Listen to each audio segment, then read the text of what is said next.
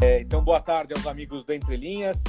Hoje a gente recebe Daniel Chaves, que é um dos principais atletas de corrida, né, de pedetrismo, é, maratonista, já foi corredor de 5 km, 10 km. Onde tiver que correr, ele corre.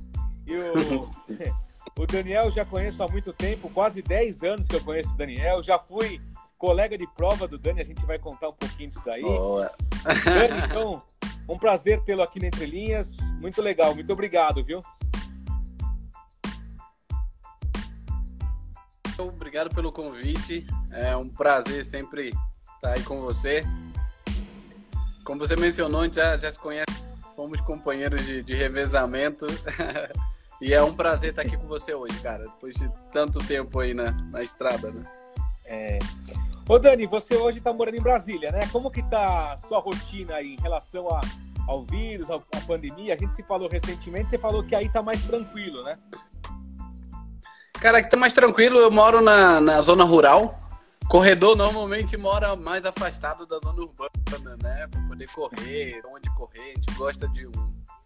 É, sair do asfalto, né? Ter terra batida, tudo é, é até melhor para as articulações. Então, eu moro na zona rural de Brasília, a 15 quilômetros mais ou menos do, do, do, plano piloto, não é tão longe, mas não é tão perto para de ter as restrições que as pessoas estão tendo por lá.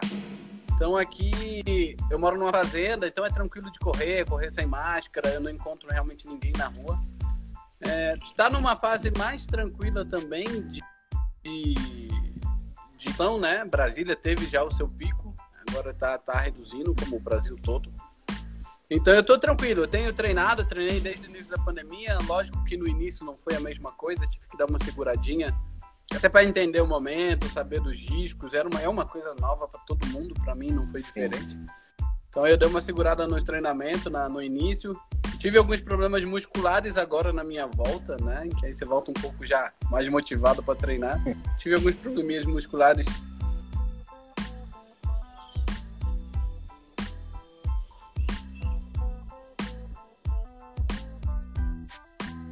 todo mundo foi afetado de alguma maneira é, financeiramente alguns, outros, no meu caso, por exemplo, muscularmente, de ficar inerte. Tudo bem, vários projetos acontecendo, coisas novas na, na minha vida como atleta acontecendo, coisas que se não fosse a pandemia não estariam acontecendo, então eu até acabo sendo grato pelo momento, por tudo que a humanidade está passando, mas pessoalmente eu tenho tido bons dias. Hum. Dani, aproveitar e mandar um abraço. Tem vários corredores já entrando aqui. É, o Roberto Caran, o Rodrigo Sonho de Valsa, tem a Adriana Palma, bastante gente que te acompanha e Legal. também gosta, não são corredores profissionais, mas gostam de fazer a sua corridinha. Boa. Ô Dani, e esses treinos, como que é? Essa, lógico, você estava é, visando, tava até antes de você entrar, na semana seguinte, agora dia 8, seria a prova de maratona das Olimpíadas de Tóquio. Você já estaria Exato. lá, lógico, na preparação. Como que isso mudou sua rotina? Como que mudou sua vida? Você teve que alterar todos os treinos? Como que foi essa... Que foi uma mudança inesperada, né? Foi. Foi tão inesperada que até o meu treinador não, não, não, tava de penso a isso, né? Ninguém tava esperando nada disso. Então mudou radicalmente tudo. É, por uma falta de visão até da, da próxima, digamos, da próxima competição, do calendário competitivo que foi praticamente anulado esse ano, a gente teve que mudar tudo. Não dá para você chegar agora num pico, no ápice da preparação, porque não tem. Não tem uma prova que você chegue, né? Vou chegar no limite da minha forma física para chegar e competir. Então, como não tem, é uma fase de manutenção realmente. A corrida até tomou outro sentido agora nessa pandemia para mim, que sou atleta profissional, virou mais uma manutenção muscular, uma manutenção mental também, de você sair de casa, fazendo exercício, para mim que é que onde eu moro é, é, é propício para isso, eu não tenho problema, não tenho que usar máscara, por exemplo, que é uma coisa que acaba influenciando muito na, na respiração e me incomoda demais. Eu tentei até fazer alguns dias, até como teste, mas não dá. Então a minha rotina ficou totalmente afetada pela, pela pandemia, pela falta de provas como um todo. É.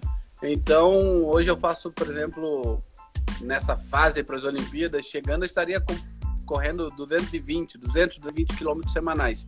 Eu estou correndo 100. no máximo. Nossa, então, cara. então é menos da metade. Então é. é completamente diferente, é uma manutenção só do corpo, não dá para fazer nada mais que isso, porque no visual agora, minha próxima prova é 2021, por exemplo. Eu não tenho mais provas esse ano que vislumbrar. Então, eu também não sou mais um garoto novo, não tenho 20 anos para poder estar na preparação, dar como um ano ganho. Eu tenho 32 já, tenho 20 anos correndo. Eu comecei aos 12 anos de idade. Então, para mim, estar tá no pico seguidamente, fazendo treinos repetitivos, já não é tão plausível, digamos, com a minha idade, com a minha forma física. Então, te deu uma brecada, depois o pé no freio, entendeu o momento. E é seguir, cara. Eu sou atleta, óbvio, não vou deixar de correr, não deixo de me exercitar, de fazer a manutenção. Mas é de uma maneira diferente, realmente. Acho que, de alguma forma, até como atleta, eu digo que é, é negativa, né? Porque o é. atleta é. precisa estar em alto rendimento, no, por exemplo, no meu caso, o tempo todo. E a gente fica quase um ano parado, vai, vai afetar de alguma maneira lá na frente, sim. E o, o setor de esporte, lógico, foi muito afetado. A gente vê alguns esportes voltando, né? O futebol voltou, o automobilismo foi liberado para voltar, mas a corrida de rua, que é o que eu faço, enfim, você está em outro patamar, você é profissional. Mas essas corridas de rua que a gente faz, todas foram canceladas e também não tem calendário nenhum, como você falou. Você não consegue se planejar, né? Não. A corrida de massa envolve 50 mil pessoas numa largada de uma major, por é. exemplo. É. Então não tem como, não tem como antes de ter uma vacina largar. Então vai demorar, eu acredito que as provas só voltem no, no segundo semestre de 2021, sendo otimista, porque até a vacina fazer efeito, gerar todo aquele protocolo, né? Então a corrida de massa vai demorar. E agora é hora de se reinventar, sabe, Filipão? É é hora de, de, de, de, tirar da caixinha alguma coisa diferente, alguma coisa nova. Eu criei um time aqui em Brasília, por exemplo. Estou criando um time de corrida aqui, é o I9 Racing é. Team. E com uma ideia diferente, sabe? A gente está querendo, por exemplo, uma das coisas que está crescendo muito no mundo são os desafios, né? Entre times. Então, o Ekiden, que é uma cultura japonesa de corrida de rua, de revezamento, está crescendo muito. É uma coisa que vai crescer agora, daqui para frente. Então a gente está formando um time de Equidem aqui em Brasília, com atletas do Brasil todo. A gente vai fazer algumas seletivas até o fim do ano para montar esse time. É, fizemos algumas parcerias com, com empresas japonesas até para poder é, ter um embasamento disso, né? E é isso, cara. Hora de se reinventar, a corrida não pode parar, o mundo não pode parar, só que de uma maneira diferente, né? É o novo novo. É, é o, o novo, novo do momento, novo. A gente precisa encarar a corrida de rua agora de uma forma diferente do que era antes. Inventando também, isso é bom, eu gosto desse momento. E é isso, cara. Acho que todo mundo que, que queira continuar, por exemplo, fazendo atletismo, fazendo corrida de rua de uma maneira profissional, como é meu caso, vai precisar se reinventar, porque vai demorar até voltar ao seu que era, sabe? Se voltar. É, é o Antônio Dias Maranhão, a Cris Porto, a Anne 220, todo mundo concordando contigo que é realmente uma fase muito nova. E acho que, Dani, tem que colocar na cabeça que vai passar um dia e também não precisa ficar preocupado com os Jogos Olímpicos, né? Porque a culpa não é sua. Não, claro, claro. Não de ninguém, né? É uma pandemia, é uma coisa realmente. É um inimigo invisível e que a gente não tem o controle do, do combate. Aí as vacinas estão nascendo, estão criando. Mas é, é hora de, de aceitar, saber que a gente não pode fazer muita coisa, só esperar realmente os cientistas, a, essa, essa camada da, da população que se desenvolve, né, que se, se, se propõe a fazer a vacina, que, que saia uma coisa realmente que solucione o problema, a gente pode, possa voltar a ter uma vida normal como era antes. Né? Ainda mais a gente brasileiro, né? O é. nosso povo acho que é um dos povos que mais está sofrendo, porque a gente tem esse calor humano, chegar, abraçar, ter, ter, ter os amigos próximos, fazer o um churrascão. O carnaval era o nosso maior símbolo, é. né? E, porra, cara, eu tava com um amigo aqui esses dias discutindo. Porra, o carnaval, todo mundo se esfregava, se pegando. Carnaval na Bahia, aquela coisa, aquela multidão, e não, não pode, é a nossa maior festa, não pode mais. O europeu é mais é, é, afastado um pouco, a cultura é diferente. O asiático nem se cumprimenta pegando, ele já se cumprimenta de longe. Então não mudou muito. Pra gente muda, cara. Eu não posso cumprimentar meu amigo tocando na mão, dando um abraço, né? Então, assim, é mais complicado pra gente nesse sentido do, do calor humano e a gente precisa entender uh, que vai ficar limitado por, por um tempo, cara. E beleza, sabe? Vamos nos reinventar. É, acho que o distanciamento social veio para poder proteger, proteger principalmente os mais idosos. E, cara, todo mundo tem alguém ou mais idoso ou com alguma comorbidade. Então, é hora de, de realmente fazer pelos demais, sabe, Filipão? É, uhum. Eu tenho, meus pais já estão começando a ficar idosos, você também, com certeza, Sim. deve ter seus familiares um pouco mais de idade. É hora de respeitar, não tem jeito. Então não adianta eu falar que ah, as Olimpíadas foram canceladas, eu tô putaço com isso. Porque não, eu tenho pessoas que porra, vão ficar afetadas se eu pegar, sabe? Eu não vou Lógico. poder vê-los por mais tempo. Então é hora de eu fazer minha parte, não me importar realmente com Olimpíadas. É meu grande sonho, cara. Eu já bati na trave duas vezes. Desde duas. garoto eu sonho com isso. A hora que chegou a minha vez, veio uma pandemia.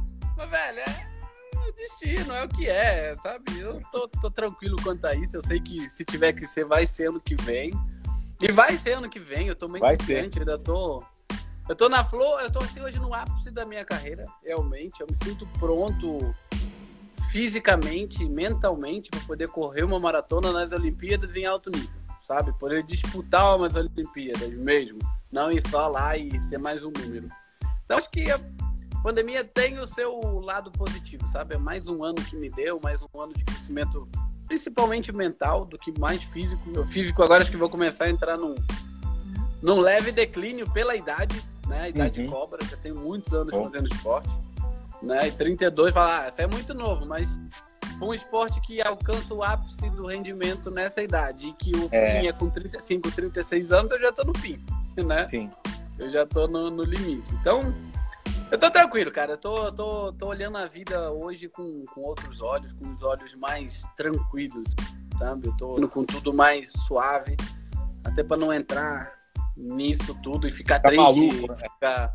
É, acaba ficando, né, cara? Porque você acaba pondo muitos projetos, muitos planos, muita coisa em jogo e não acontece, aí você se frustra. Então, para não me frustrar, eu tô lidando muito leve com isso ciente da hora que abrir a primeira prova, que for confirmada, eu vou estar pronto para poder fazer o, o ciclo certo, sabe? Na hora certa. Então, tô me resguardando, tô me protegendo, não quero pegar, graças a Deus fiquei livre esse tempo todo, não tive o Covid. É. Tô isolado, continuo isolado, vou na rua muito, muito pouco. Tenho visto já alguns exageros nas ruas, principalmente aqui em é. Brasília, que é é uma população jovem, então não temos, não, não, não tem tanta essa preocupação, sabe? Aqui onde uhum. eu moro, no, no, plano piloto, é uma população funcionário público, já mais jovem, então acaba tendo os barzinhos já ficando cheio, o pessoal tá se cuidando do uso da máscara, sabe? Então eu tenho evitado sair porque eu sei que, que os jovens da minha idade estão correndo mais risco, sabe? Agora. Uhum. É. Ô Dani, o pessoal, muita gente te apoiando aqui, a o Rô Tavares, cara, você é muito fera. A Gabi Citadini, é isso aí, Daniel. E o Antônio Dias Maranhão, será o que Deus quiser, fica tranquilo. Pessoal, todo Bem. mundo. É, tem que esperar. Você... E muita gente falando que você corre demais, enfim. Ô, Dani, uma coisa que você falou, eu acho importante também é, frisar, assim, correr de máscara. Lógico, na prova você não vai correr de máscara, né? Se um dia é, tiver que correr, atrapalha realmente a máscara. Você fez o teste, você falou, de correr, mas atrapalha para respirar, né? Atrapalha, porque você não, acaba não tendo a, a, troca né, do oxigênio pelo gás carbônico. Então você acaba consumindo muito CO2 durante o treino. Hum. Óbvio, não é o tempo todo, mas digamos que 50% do, do tempo você não consegue fazer a troca por conta do uso da máscara, né? É. E não existe uma máscara adequada para correr. Não tem, ah, essa máscara é para correr. Não existe, não tem isso ainda, entendeu? Hum. Então você acaba não tendo a troca do, do oxigênio pelo CO2, acaba consumindo muito CO2 e isso limita demais o corpo, sabe? Você acaba tendo uma fadiga muscular muito cedo. Com 10, 20 minutos de exercício, você já acaba tendo essa intoxicação Sim. com CO2 e aí acaba, né, cara? E aí imagina isso durante o tempo. Toda semana, vários meses do ano acontecendo isso com o seu corpo. É. é melhor você não sair para correr, de verdade, na minha opinião. É, mais que 30 minutos eu não aconselho de máscara, porque realmente você está fazendo um dano muito grande ao seu corpo. Então, eu não, eu não faria, não, não aconselho. Óbvio, quem mora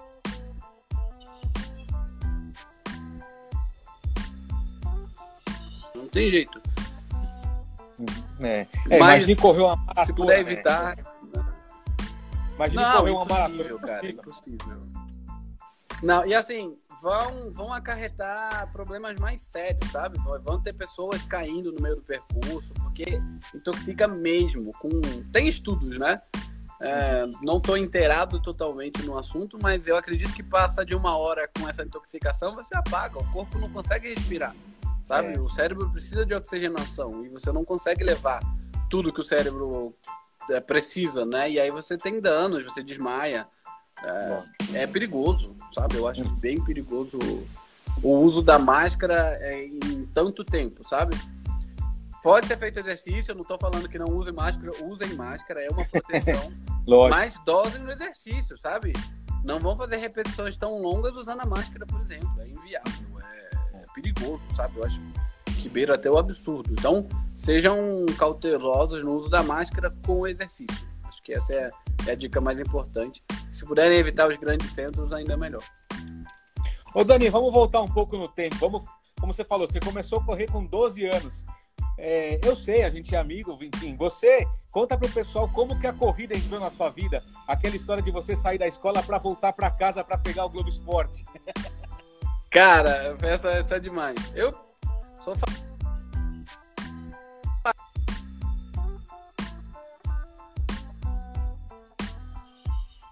cidade que a gente precisava pagar a condução. Eu venho de uma família muito humilde.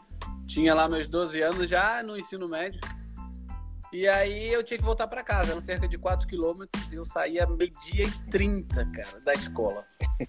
E o Globo Esporte começava a medir 45, então eu tinha 15 minutos para chegar em casa. E era mochila nas costas, era uma subidinha. E, e engraçado, quando eu comecei, tinham mãezinhas na estrada, aquelas marcações de estrada, cada 50 metros tem uma, algumas plaquinhas de sinalização. E aí eu comecei, eu corria duas, andava uma. Corria duas, andava uma. Depois foi três e uma, três e uma. Oh. E aí até que eu consegui correr o tempo todo até em casa, sabe? Então, cara, foi pelo Globo Esporte, tem até uma matéria muito legal do Globo Esporte falando sobre isso. Foram lá, gravaram oh. comigo, é bem legal. E é a minha história, meu atletismo na minha vida, a corrida na minha vida, andou dessa forma, de uma maneira um pouco inusitada. Mas para salvar o rolê, né? Não tinha dinheiro para pegar o ônibus, queria ir pro Globo Esporte ia rápido para casa para chegar a tempo. É. É assim e você é apaixonado por futebol, né? Você é palmeirense ainda não? Cara, eu sou sempre, acho que até morrer, né? Time de futebol é uma coisa que você não muda. Pode acontecer o que for, o Palmeiras andou um tempo aí bem ruimzinho. Montou um time massa agora, sou. E assim, não só o Palmeiras, né? Mas eu gosto do futebol todo no geral. Eu entendo, discuto bastante. Tenho amigos jogando fora do país, por exemplo. Cresci com alguns. O Fábio e o Rafael. O Rafael tá no Lyon hoje. Jogaram os dois no Manchester United. Somos da mesma cidade, no mesmo bairro. Crescemos juntos, jogamos bola é. juntos. Então, eu tenho, tenho amigos boleiros, tenho amigos que são muito bons, mas não vingaram. Não foram pro, pro, pro mundo do futebol, digamos. Mas tem sempre essa resenha, né, do, do futebol, cara. Eu gosto muito. Ô Dani, daí você começou a fazer prova com quem que incentivou? Ô, garoto, você corre bem, Ô, você tá melhorando o seu tempo. Como que foi crescendo a corrida e entrando pro lado sério, assim? Cara, eu tive uma grande sorte, não sorte, né? Eu tava escrito. Na minha cidade, uma das melhores é, equipes de corrida é da minha cidade, a equipe Pé de Vento, é de Petrópolis. Eu nasci em Petrópolis e aí tinha ali perto da minha casa grandes atletas. Então eu cresci me espelhando nisso, né? Cresci ansiando estar no meio deles. Então eu demorei dos 12 aos 16 anos, eu tinha isso muito presente, eles treinando perto de casa, eu ia treinar com eles de vez em quando. E aos 16 anos eu resolvi sair de casa. Um dia minha mãe chegou em casa e falou: Olha, ou você vai correr ou você tem que arrumar um emprego porque seus irmãos já trabalham, você precisa ajudar. Eu falei: Não, eu gosto de correr, então para você correr você tem que ir embora. Aí eu fui embora, cara, de casa com 16 anos. Eu lembro como se fosse hoje. Uma malinha pequenininha, assim, de, de futebol até que eu tinha. Eu botei, botei um par de tênis, um pouquinho de roupa e fui embora. Aos 17 eu consegui uma chance na equipe, me deram uma oportunidade. Com oito meses na equipe eu já consegui fazer boas marcas. Fui o campeonato mundial juvenil na China. Isso com 17 anos. Com 18 anos me mudei para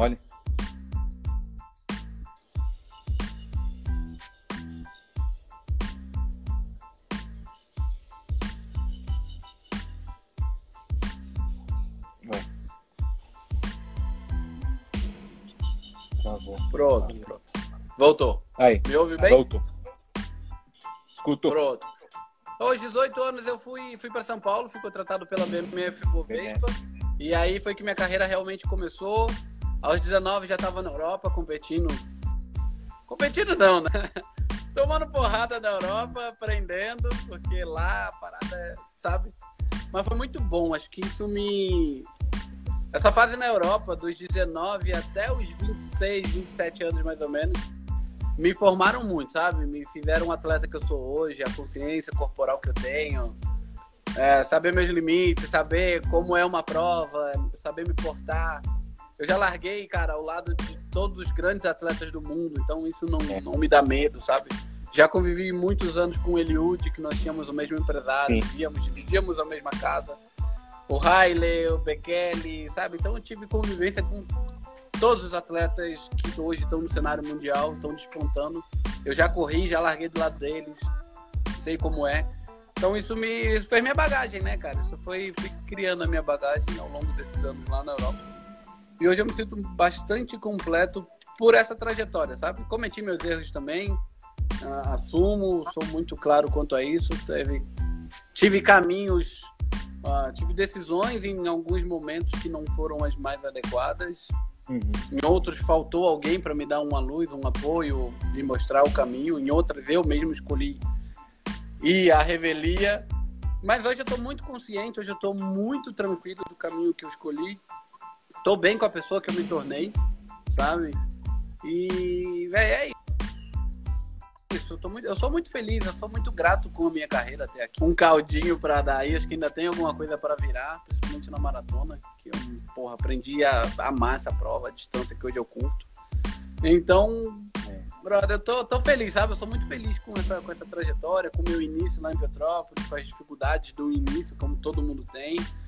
Logo depois ir para São Paulo, uma equipe gigante, novos desafios ter meu primeiro patrocinador pessoal, que foi até onde nós nos conhecemos, na, na, na Nike, né, no Rio São Paulo. É. Depois passei pela Puma, fiquei anos na Puma, agora na Adidas, um sonho. A Adidas é, cara, é uma companhia incrível, é uma empresa incrível. E é isso, eu tô, tô feliz, tô num momento bom da vida, sabe? Tô, tô morando num lugar digno, onde eu sempre quis tenho empresas que acreditam em mim, tenho hoje uma remuneração plausível para ser um atleta de alto rendimento. Então a, a vida tá me retribuiu, sabe? Eu fiz 20 anos, eu sinto que não foram em vão, que hoje tem um propósito, que hoje serviram para para ser e para estar onde eu tô. Que legal. Ô Dani, você começou as primeiras provas, foram de 5 km, 10, 5 mil metros, 10 mil metros, 5 km, 10 km, que foram as suas provas principais, né? E até você foi muito bem, disputou o Troféu Brasil, enfim, tentou, quase foi para as Olimpíadas, né? depois a gente vai falar um pouquinho. E quando que você mudou a chave para mudar? Porque não é fácil também mudar de 10 km para 42 km. Como que você tirou isso aí? Cara, depois depois das Olimpíadas do Rio, por ter ficado tão perto da vaga nos 10 mil metros, eu decidi que era hora, sabe? De tentar. de migrar, de realmente. Eu já tinha explorado tudo que eu tinha para explorar nos 10 mil metros. Eu cheguei a correr 28 minutos e 19 segundos, que é uma marca expressiva, é a quinta melhor marca de todos os tempos no país. Mas eu não sentia que já a idade já tinha chegado, já não tinha tanta velocidade, já não tinha tanto saco para fazer os treinos específicos de 10 mil metros que são puxados. A minha musculatura já não estava tão, digamos, eu não era jovem, né? Quando eu tinha 20 anos eu adorava essa prova.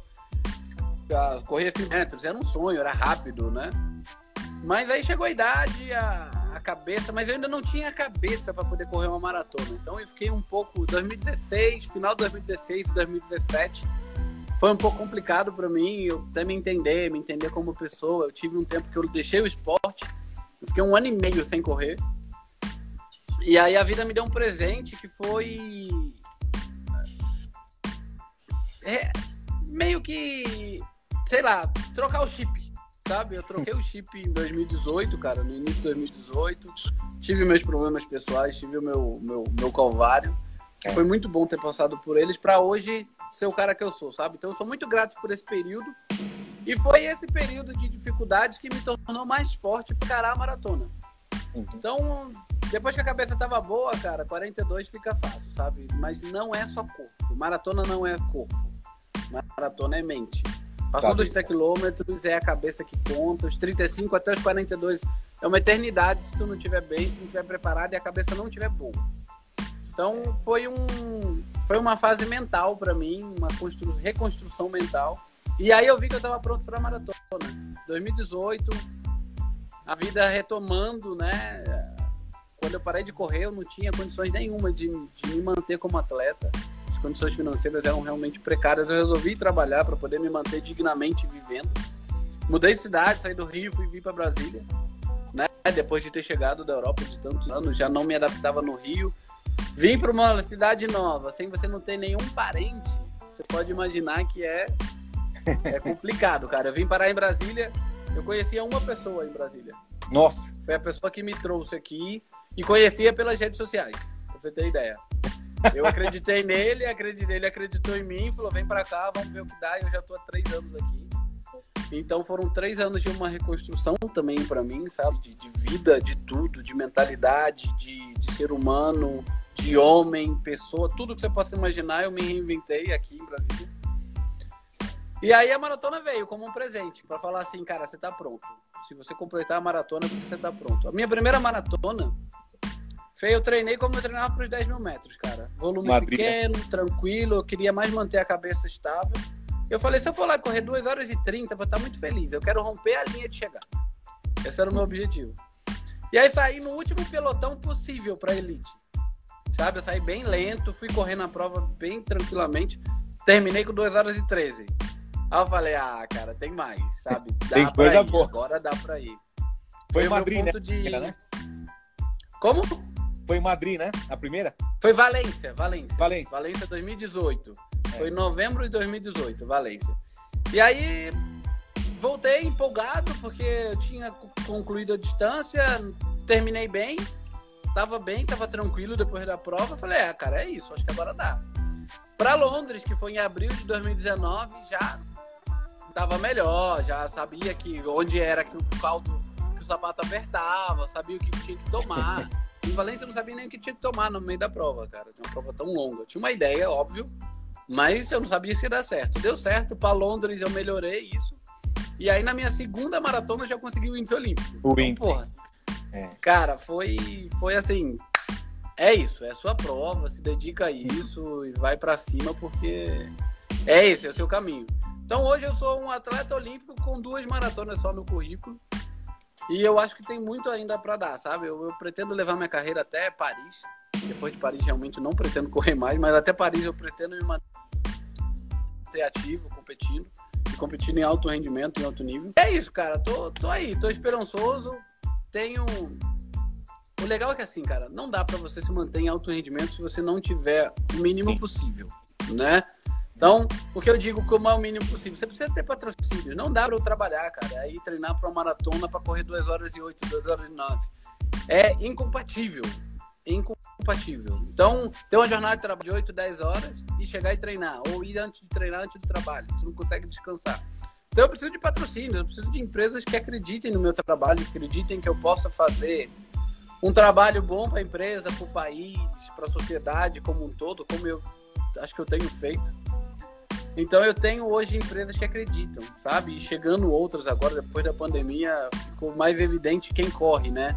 Antigamente, antes da pandemia, é, eu não critico, eu acho muito legal o trabalho que os influenciadores fazem, mas quem corre somos nós, né? Cara, é. quem, quem vai para cima é o atleta. Quem, quem precisa mostrar todo o potencial, competir alto rendimento é o atleta. O influenciador tem o poder de mostrar o produto para massa, acho bacana, corpo bonito, nada contra. Só que agora as marcas passaram a olhar mais para performance, né? Para quem realmente faz o negócio acontecer, para quem testa o produto, por exemplo, o tênis em alto rendimento, em 22, 24 km por hora. É. O influenciador digital não consegue fazer isso. Sim. Então, as marcas voltaram a ter essa visão e o mercado está muito mais é, propenso a atletas de elite, atletas de alto rendimento nesse momento como eu. Então, tô, tô feliz, estou aproveitando a oportunidade. Então, então, tem chegado bastante boas propostas, sabe? Boas propostas de mercado para somar, proposta de longo prazo, que antigamente era de um ano. Você vai ter um ano aí é, para estar fazer tudo. Né? Eu fechei no, no, no, início desse ano, eu fechei um contrato de cinco anos, por exemplo, com a ZQuest. Eles me perguntaram, cara, quanto tempo você acha que corre? Se eu falasse 10 anos, eles estariam comigo 10 anos. Eu falei, não, eu.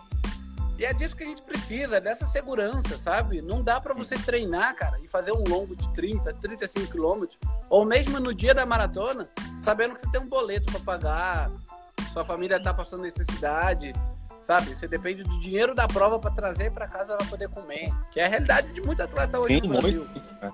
Muita gente. Então hoje, cara, ter essa segurança, essa tranquilidade, eu, pô, para mim é fundamental. agradeço demais as empresas que estão comigo. A Adidas, a Azequest, que foi essa que fechou por cinco anos que eu, que eu citei. A Rede Auto Shopping, que é a maior rede de, de postos de combustíveis aqui de Brasília. Não tem nada a ver com esporte, vende combustível, mas eles têm um social muito forte, sabe? Eles pensam no país, eles pensam no desenvolvimento do esporte no país. Então é isso, cara. Acho que a gente, como humanidade, como seres humanos, precisamos nos reinventar nesse momento. As empresas precisam pensar um pouco mais no ser humano, o que o atleta pode levar para as próximas gerações, sabe? O, esporte na vida das pessoas, cara, é fundamental. Hoje eu sou a prova vida de, viva de que eu do esporte, sabe? Porque eu poderia estar tá, tá, tá, tá me drogando, tomando um monte de remédio, porque eu tenho uma, uma condição é, fisiológica, eu nasci assim, eu tenho uma síndrome bipolar depressiva que é, me acompanha, eu tenho. Sim. Só que o esporte me deixa livre de qualquer coisa, me, leva, me deixa livre de, da doença, me deixa livre dos remédios que poderiam combater a doença, né? Minimizar, porque não é uma doença que você tira, você não cura ela, é um transtorno mental.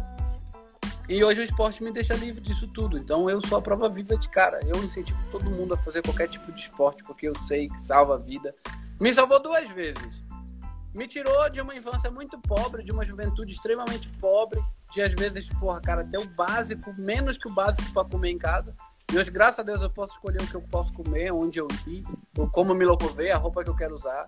Então, para mim, um jovem humilde, tá? Na condição que eu cheguei, graças ao esporte, cara, eu sou totalmente grato ao que eu faço, sabe? E a segunda foi me dar a vida de novo, me, me, me resgatou, me tirou lá do fundo do poço, que eu cheguei, Sim. fiquei mal, tentei realmente tirar minha vida, dar cabo dela, porque já não fazia sentido sem o esporte. E tem, sabe? Eu... É muito legal, essa é uma história que eu conto e é muito verídica. Que o meu tratamento, tipo, a minha prescrição médica, quando eu fui na médica, era correr ao menos 40 minutos por dia, porque ela sabia que era, era o minha, meu resgate. Falou, cara, eu não vou te dar remédio, eu não posso te dar remédio, não posso te dar um remédio de tarja preta, porque você é atleta, você corre, você tem que correr. Foi muito legal. A doutora Moema, até agradeço ela sempre que eu posso, cara. Ô, Dani, eu vou fazer um testemunho aqui, só para o pessoal entender. É, você sabe, eu fiz duas maratonas também, eu fiz Porto Alegre e fiz Curitiba, né? Lógico, é um tempo totalmente diferente do seu, mas só para o pessoal entender qual que é a realidade do atleta profissional, do atleta amador, enfim, mais gordinho, que é o meu caso.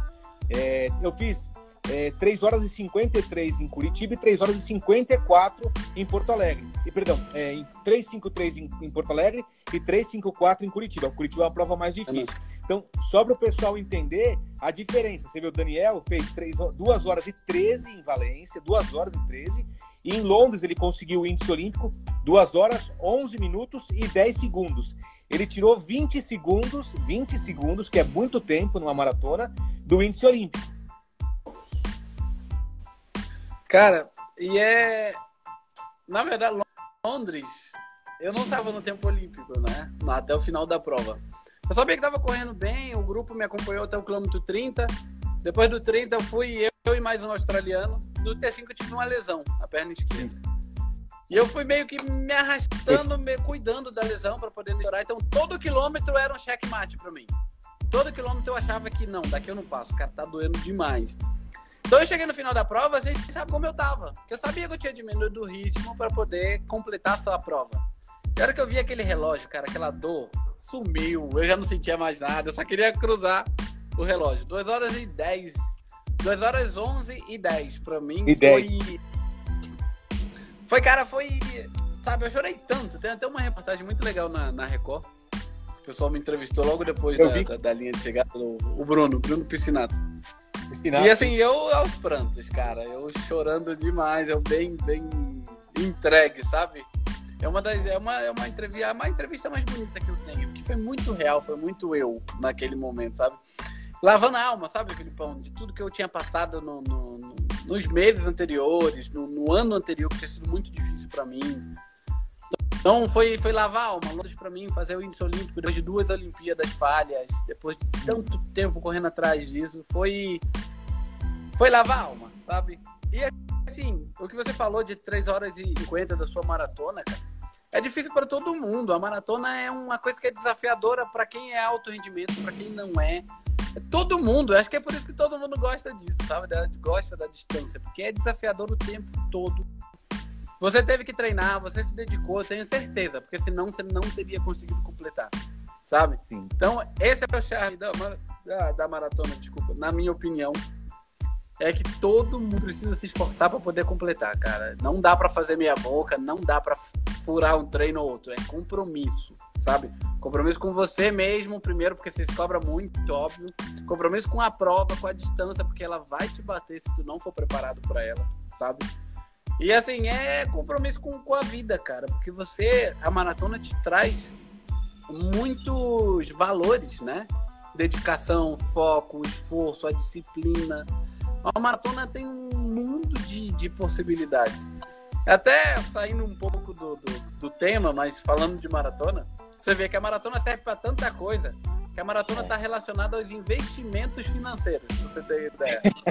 Eu tenho uma patrocinadora que a gente faz muito esse paralelo. Como é um investimento? Cara, o investimento é a longo prazo. Eles falam que investimento não é uma corrida de 100 metros, e sim uma maratona. É longo. É verdade. Para você ter um retorno num, num investimento, são no mínimo 5 anos, cara. Para maratona, se você não treinar no mínimo 3, 4 meses, no mínimo, você não Sim. completa. Sabe? Sim. Então, assim, tem o momento certo. O investimento, você precisa ter a, a disciplina de investir todo mês, todo tempo você está investindo, está acreditando. A maratona é a mesma coisa, cara. Você tem que levantar todo dia. Tem dia que eu levanto, eu olho assim, nossa, hoje eu tenho um, hoje eu tenho 30 quilômetros. Eu não levanto motivado pra ir, não, gente. Eu não sou um poço de motivação, não. Mas foda-se a motivação. O que, você- que eu preciso é de disciplina É foco. sempre, cara. A disciplina é o foco. Foco é o principal, você saber onde você quer chegar. A disciplina pra chegar no foco, pra mim, é, é o que me move, sabe? É o que me. Sabe, você tem dia que você não quer levantar, você não quer ir, é normal, o corpo, porra, fica destruído. 200 km na semana, gente, é pesado. Mas você sabe que você precisa ir, cara. Você, senão a maratona te cobra. Não tem jeito. Não tem É. jeito. Ô Dani, só para falar com o pessoal, hoje a gente vai ter é, o brinde, né? Então vai ter uma bermuda de corrida e um boné aqui, ó. Daqui a pouco eu vou fazer Boa, que legal. o boné aqui, ó. E a, a bermuda. Daqui a pouco eu vou fazer uma pergunta. É, o pessoal que participou, que preencheu, que segue o Entre Linhas no Instagram, enfim, tinha as regrinhas para preencher, lógico, né? Então daqui a pouco eu vou fazer uma pergunta sobre a maratona que o Daniel vai correr em 2021. É uma pergunta, daqui a pouquinho eu faço, mas só o pessoal para ficar atento, daqui a pouco eu faço a pergunta. Boa. Ô Dani, e aquela, aquela maratona. Em 2016, que eu fui também, eu estava na Fox, você lembra bem, é, e você ficou por 18 segundos, não conseguiu se classificar. Foi uma frustração para você, acho que para mim também, que sou seu amigo. A gente até se falou na época, lembra? Puta, falei, Foi. 18 segundos, Dani, é muito pouco tempo. Isso aí acho que foi uma das principais frustrações da sua vida, né? Foi a principal, porque eu vinha de um período na Europa, vinha de um treinamento muito específico, venha me... Havia cometido alguns erros anteriormente, mas cheguei naquele momento muito esperançoso, né? De ir para uma Olimpíada e as coisas acontecerem depois das Olimpíadas, ou para as Olimpíadas, né? E assim, só para as pessoas saberem, uma prova de 10 mil metros tem 25 voltas. Você ficar por 18 segundos é menos de um segundo, é 0,7 a cada volta. Então, tipo, é muito pouco para se tirar. Então, 18 segundos é nada. Uma prova É nada. de 10 mil metros. É nada, é nada. Então, foi, pra mim, foi muito, foi muito frustrante ter ido tentado, tentado até o último dia. na última prova não ter dado certo. Para mim, o processo todo foi mais frustrante. E aí culminou como? Eu vindo da Europa com os meus amigos que estavam classificados para as Olimpíadas, porque o meu grupo tinha alguns suecos, holandeses, dois meninos da Dinamarca, vieram todos para Petrópolis, minha cidade. Sim. Fizemos um camping de treinamento das Olimpíadas. Uh, cinco dias antes, cinco dias antes de começar as Olimpíadas, eles precisavam ficar já ir para a Vila Olímpica. Então eu os deixei na porta da Vila Olímpica, todo mundo, e eu fui o único que não entrou. É. Esse dia para mim foi um divisor de águas, eu realmente foi muito triste, foi um dia para mim bem foi um dia bem marcante na minha vida, ter que voltar para casa chorando o caminho todo de que, porra, eu realizando meu sonho, sabe?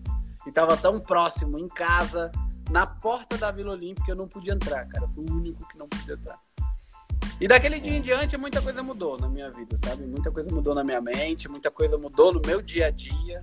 E foi realmente muito, muito frustrante. Foi uma frustração na minha vida esportiva que eu tive. Mas foi o dia do, da minha vitória, sabe? Foi o dia do, do. Porra, cara, precisa fazer alguma coisa diferente. Se não deu certo até aqui, é porque você precisa mudar, alguma coisa precisa mudar no sua. E aí eu comecei a pedir, cara. Eu sou um cara. Não sou mais fervoroso, mas acredito muito em Deus. E aí comecei a pedir um caminho, né?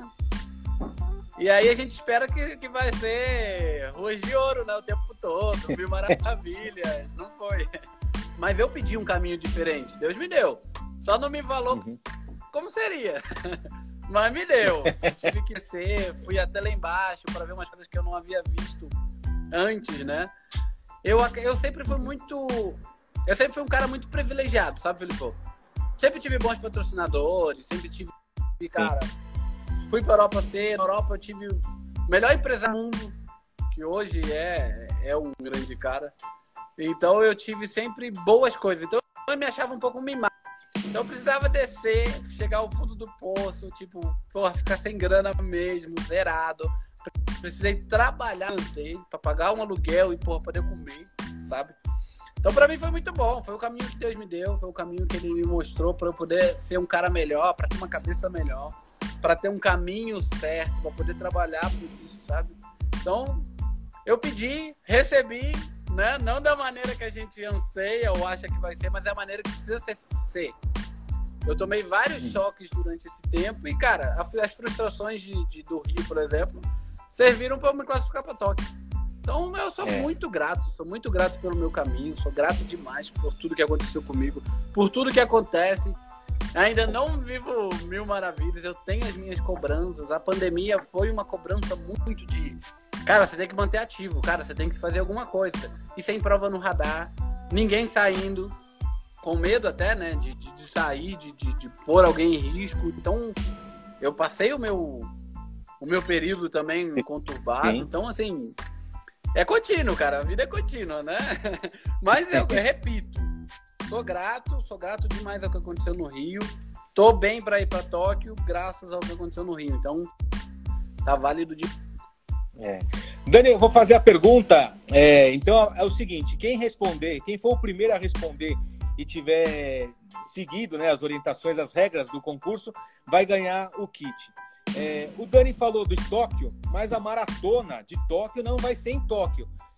Qual cidade que vai ser a maratona?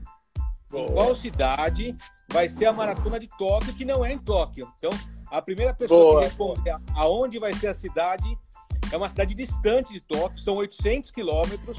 A organização da prova, né, Dani, mudou pelo, pelo clima. O clima dessa cidade é um pouco mais fresco, porque Tóquio é muito quente na época. Exato. Então, exato. É, acho que vai até ser melhor para os corredores, né? Então, vamos ver quem for a primeira pergunta, a primeira pessoa que responder o nome da cidade vai ganhar o kit. Ô, Dani, é, vou dar um spoiler outra... aqui, hein, Filipão? Pode falar. A cerveja que leva o nome desse lugar é sensacional. Ah, é boa. Boa, tem uma cerveja boa lá. Mas a tua terra em Petrópolis tem cervejas boas também, hein? Tem boa, tem boa. A Petrópolis tem, tem a alcunha de ser a, tem a primeira fábrica de cerveja do país, cara, que é a Boêmia. Boêmia. 1800 e alguma coisa. Foi a primeira fábrica de cerveja do Brasil, veio lá em Petrópolis. Tinha bem. É. A água de Petrópolis é muito boa para cerveja, né, cara? Ô, Dani, é, uma, uma experiência que agora é uma experiência nossa, uma experiência em conjunto nossa, que acho que vale contar, é aquela prova de 2011 que foi São Paulo-Rio, Nike 600 quilômetros. Para mim é uma prova inesquecível. E você jogou, correu na nossa equipe, né? Cara, para todo mundo que, que, esteve presente lá e que eu falo até hoje, é uma coisa que não sai da memória. É, foi realmente o maior evento acho que, que o Brasil, a América Latina já viu. Para quem participou como nós, foi surreal, é uma coisa surreal de se ver, toda a logística, tudo o que aconteceu. Mas resumindo, para quem não lembra ou quem não é dessa época, foram 20 times com 10 atletas cada time. O nosso time era o time dos jornalistas, né, velho? E aí, cara, 600 quilômetros em 3 dias, sai de São Paulo e chegando a. Foi Ipanema ou Leblon? Foi no Leblon. Chegando no Leblon, é. três dias depois, cara, sensacional. Vários perrengues, várias dores, mas assim, visual incrível, organização impecável. A gente, todo final de tarde, à noite, a gente parava num resort, tava um luauzinho, a gente sentava na, na, beira da praia, lá em Maresia, não sei se é. Cara, foi, foi sensacional. Foi uma prova muito bacana. Tivemos o prazer de, né, de dividir uma van por três dias, dividir. Oh. Tudo, várias coisas, né? Até as coisas mais privadas, de, pô, cara, como eu vou no banheiro, no meio do mato, no meio do nada, né? Foi muito, de gelo. muito bacana. Né? E sobe e desce, pega montanha, plano, calor, chegando no Rio, em Santa Cruz. Você lembra aqueles trechos ali em. Santa Cruz, cara? Infernal, um calor, um calor, assim, incrível. Até foi o Harry que correu um daqueles trechos, passou muito mal. Nossa. Foi pesado, mas foi, cara, foi uma prova surreal, inesquecível. Tivemos o prazer de, de poder participar. Eu participei os três anos, que eu era um atleta patrocinado pela marca, então eu ia lá ajudar o pessoal, porque tinha um tempo né, de chegar. E aí eu ia fazer uma, uma figuração lá e era muito bacana, velho. O segundo é. dia, com a Paty Balhari, você lembra? Paty, sim, lógico. Que que aí saiu, eu entreguei o revezamento em primeiro para ela, cara. Ela foi tipo. Ela fala até hoje que foi uma das coisas mais surreais da vida dela. É. E aí ela pegou, tem uma foto dela no pôr do sol, logo de manhã cedo, que é linda, linda, linda. Ela tem essa foto até hoje. Foi surreal, foi inesquecível para mim também, sabe? Uma, uma corrida que, digamos, amadora, mas que para mim foi um marco na minha carreira, cara. Foi muito bom por participar. E foi legal que esse ano a imprensa não ficou em último, que sempre tinha aquele lema lá, os caras lá são, não, são só jornalistas, vão vir só que fazer matéria. A gente correu e não ficou em último lugar. Correu. Não, e todo mundo jogou duro, cara. Eu lembro a, a Yara, Yara Show, a, a Yara indo lá, mordendo, indo pra cima. Foi muito legal esse ano, cara. Foi uma turma boa, né? O Gui, da Máquina o do Gui. Esporte, né? O Gui tá, no, tá na Globo? Tá na Globo, tá na Globo. Tá, né? tá no Sport TV, o Gui, eu vi. É. Eu, eu, vejo ele assinar, as matérias que ele assina. Né? Aí eu falo, ah, Legal. ah, tá, tá lá, ele é bacana. Foi uma... Só, só pra explicar, assim... só, a gente largou numa quinta-feira, às 5 da manhã, do Parque do Ibirapuera. Chegamos é, na, na quinta mesmo em Maresias, no litoral norte de São Paulo. No dia seguinte, na sexta, a gente largou, dormiu em Angra dos Reis, no, já no Rio de Janeiro. E daí no sábado a gente chegou não lembro agora, 5, 6 da tarde em Ipanema. Foi. Foi em Ipanema, né? Foi. Foi. Foi. É uma prova fantástica, enfim, é, eu me senti na época um corredor profissional, porque tinha aquela baita estrutura, ganhava uma mochila da Nike de produtos que eu tenho em casa produtos até hoje. Eu vou. eu tenho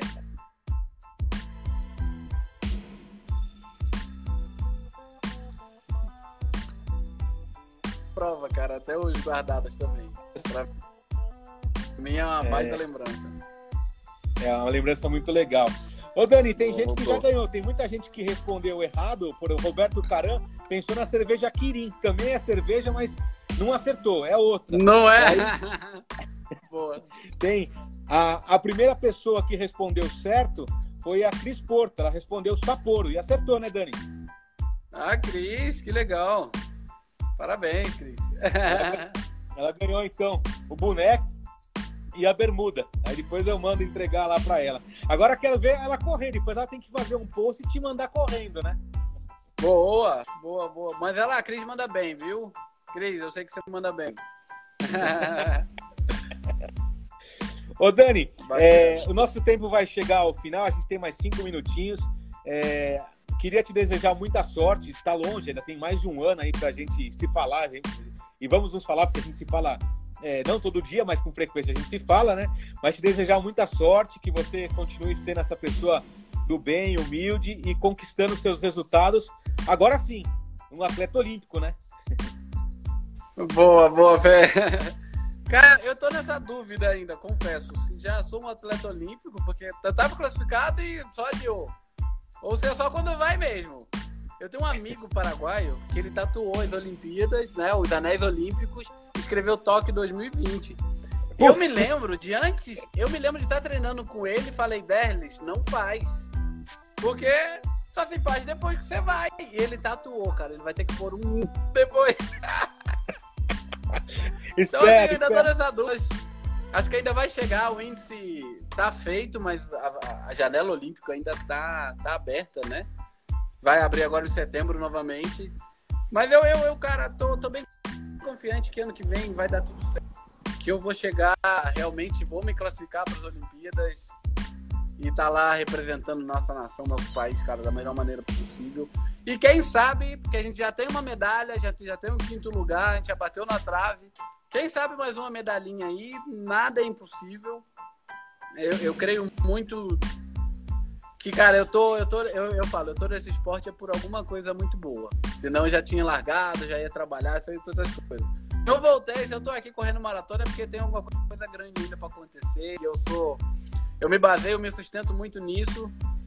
Eu deixo lá pro, pros céus, para Deus, pro universo, o que ele tiver que fazer na minha vida fazer, mas a minha parte, cara, pode ter certeza que eu vou fazer o meu melhor, vou treinar para as Olimpíadas como nunca antes, vou dar meu sangue que eu quero chegar lá bem, cara. Beleza? E deixar aqui público meu agradecimento pela sua amizade. Você é um cara que sempre me ajudou, sempre me deu forças. Eu precisei. As pessoas não sabem, o, o Fê é um cara que, que trabalha na, na, na, TV, tem entrada, sempre me coloca nos programas, sempre que tem uma entrevista me indica. E, cara, obrigado, obrigado mesmo de coração pela sua amizade, por esse companheirismo. A gente longe, né? Nesses anos todos a gente se encontrou duas ou três vezes, mas eu tenho ciência, eu sei que, cara, você torce por mim, a recíproca é verdadeira, eu te acompanho e sou grato demais pela sua amizade, viu, cara? Obrigado mesmo. Legal, obrigado, viu, Dan? Então, mandar um abraço para todo mundo que entrou aqui, bastante gente participou, teve uma hora que tava bombando a audiência aí. É, e fazer um convite amanhã, a gente tem uma atleta olímpica também, é um esporte de pismo, adestramento. A Luísa Almeida, que já foi para três Olimpíadas, já foi para três Olimpíadas, vai tentar chegar em Tóquio, né? Então, vai ser, vai ser sua colega em, em Tóquio. Então, amanhã, quatro da tarde, tá bom, pessoal? E Dani, mais uma vez, muito obrigado, viu? Um forte abraço para você. Cara, você, irmão. Abraço, cara. Valeu, tchau, tchau. Valeu.